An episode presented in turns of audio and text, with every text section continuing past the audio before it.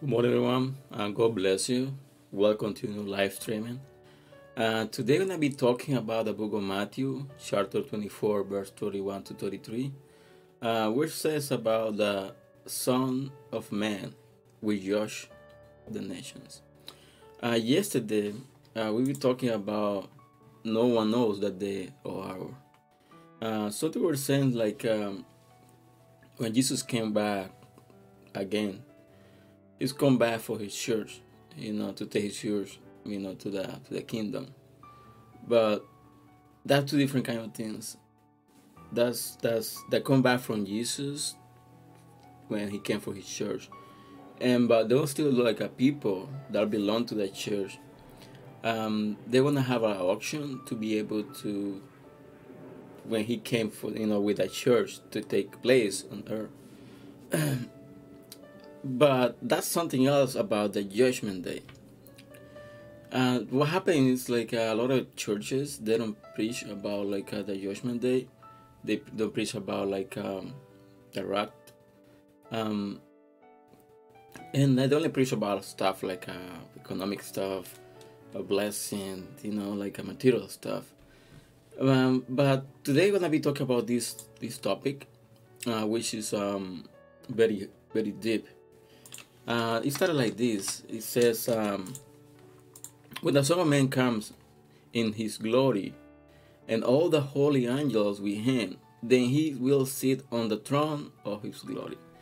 As something is gonna happen at the end, at the end of the of the age, is that it's gonna be a war It's gonna be a war between God and his angels and between the evil and his angel too. And this word, like uh, the Bible says in the book of Revelation, we go to, to the book, we read the book Revelation, uh, it says like uh, God wins the fight. And like uh, the evil is put in jail, is put in like uh, put the chains for the rest. And the church, Jerusalem, the um, spiritual Jerusalem. Something we got it Um, I'm trying to give you like a lot, a lot of things that they don't preach in church really often. Something is like a, that's kind of like a two Jerusalems. That's the natural, or that one we know of, like in Jerusalem. I mean in Israel, and that's the spiritual Jerusalem, which is the church. And this one gonna come, you know, to establish. God gonna came to establish His kingdom in the earth a lot of religion that they don't really they talk about the, way they think about it but the truth is this when the judgment came you know with a, a, a whole world like uh, on the whole world uh, between god and the evil and but the bible says like in this chapter of matthew they say like uh, and he will sit on the throne of his glory. And we gotta remember god is the creator. You know he's in the throne right now but we talk about how throne his glory that means like a, we takes control of everything. The verse 32 says all the other nations will be gathered before him and he will separate them one from another. As a shepherd divides his sheep from the goats when the judgment came the bible said like a uh, is gonna judge all nations.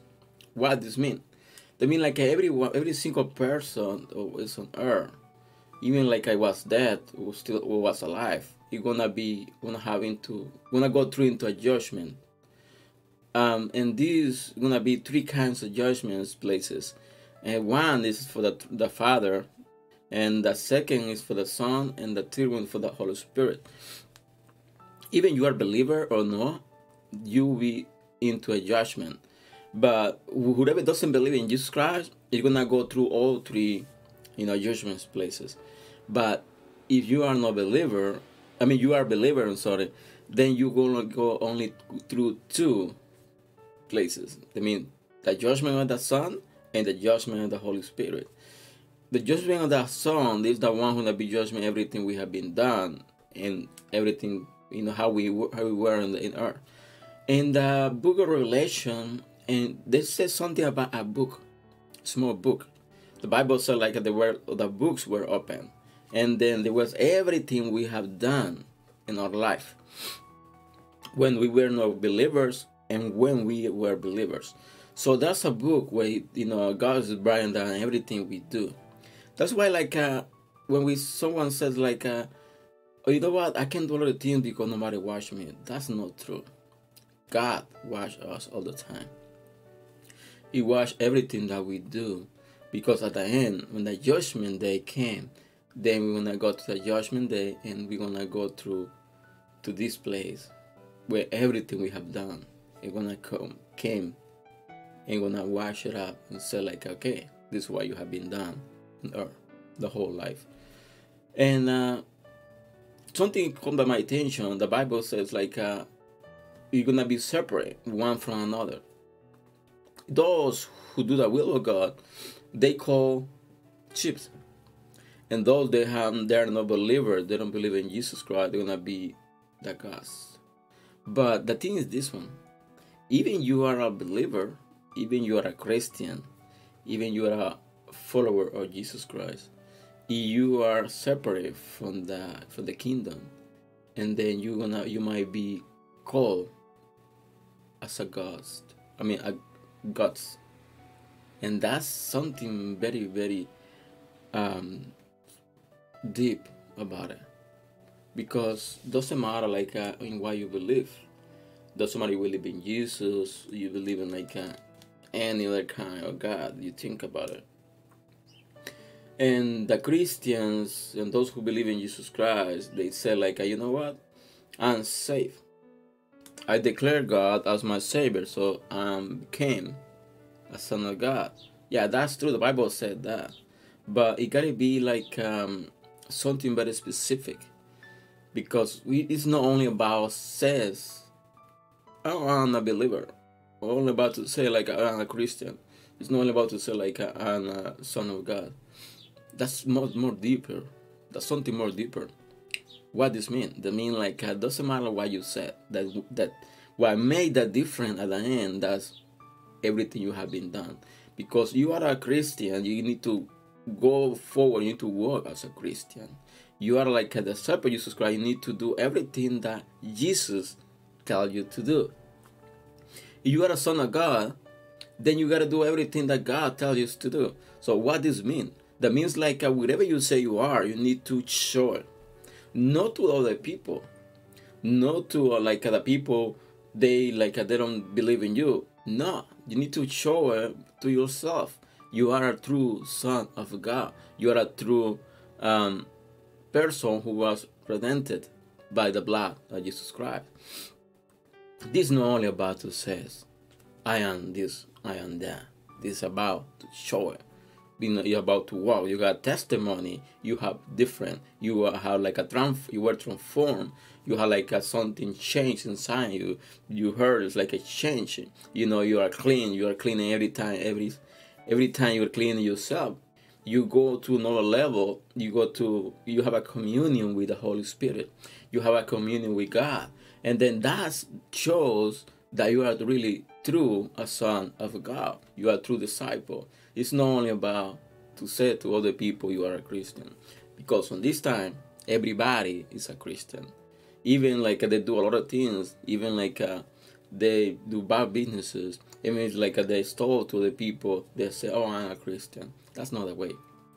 But the bible says that verse 33 and he will set the sheep on his right hand but the gods on the on the left. That means like uh, all those who are really belong to god are truly truly believers truly disciples true you know followers jesus true christians they're gonna be to the right hand. And those who might be acting that they were Christians, or they were acting that were like a son or daughter of God, they're gonna put it to the left. And those, something bad is gonna happen. Because those are the ones who have been like a, going to the a judgment and then go to the to the lake of fire. And that's something we need to think about that's very important that we keep in sanctity. Why? Because the time is getting hard. It's getting tough. You know, every time, every moment that comes, it's getting worse all the time. And we need to really need to know who we are. Really need to know who exactly we are. We really, really, really true some of gods, or we only people who says they're something that they're not. Because we need to be careful about it. Because at the end of the age, we're gonna go into a judgment day.